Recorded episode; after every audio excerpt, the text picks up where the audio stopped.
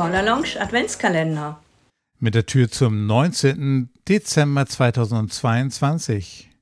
Ja, und einem Blick auf unsere, Peter, da müssen wir uns an die eigene Nase fassen, immer noch st nicht stattgefundenen Caller Lounge Dance Academy. Aber wir wollen, wir wollen. Wir so. wollen.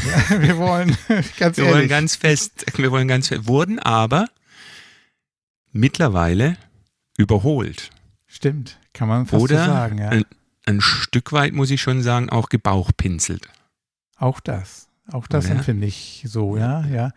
Also, Wir, äh, es gibt Planungen für zwei, einmal für die Spring Jamboree und einmal für das Fall On Up 23, ja. in 2023 und äh, es gibt am Samstagnachmittag einen Workshop und bei beiden sieht es so aus, dass wir die Chance haben werden, ähm, da zu zeigen, was wir mit meinen und unseren, unsere Wege und Art und Weise des Tanzbedeutunggebens da auch einmal zu präsentieren.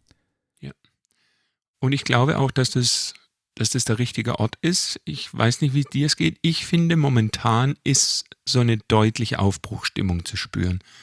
Es gibt Classes, es gibt Clubbesuche, die Special Dances haben wieder größere Teilnehmerzahlen. Und ich habe schon nicht nur eine leise Hoffnung, sondern ich gehe eigentlich schon stark davon aus, dass auch Jamboree und Fall Roundup wieder guten Zuspruch bekommen werden.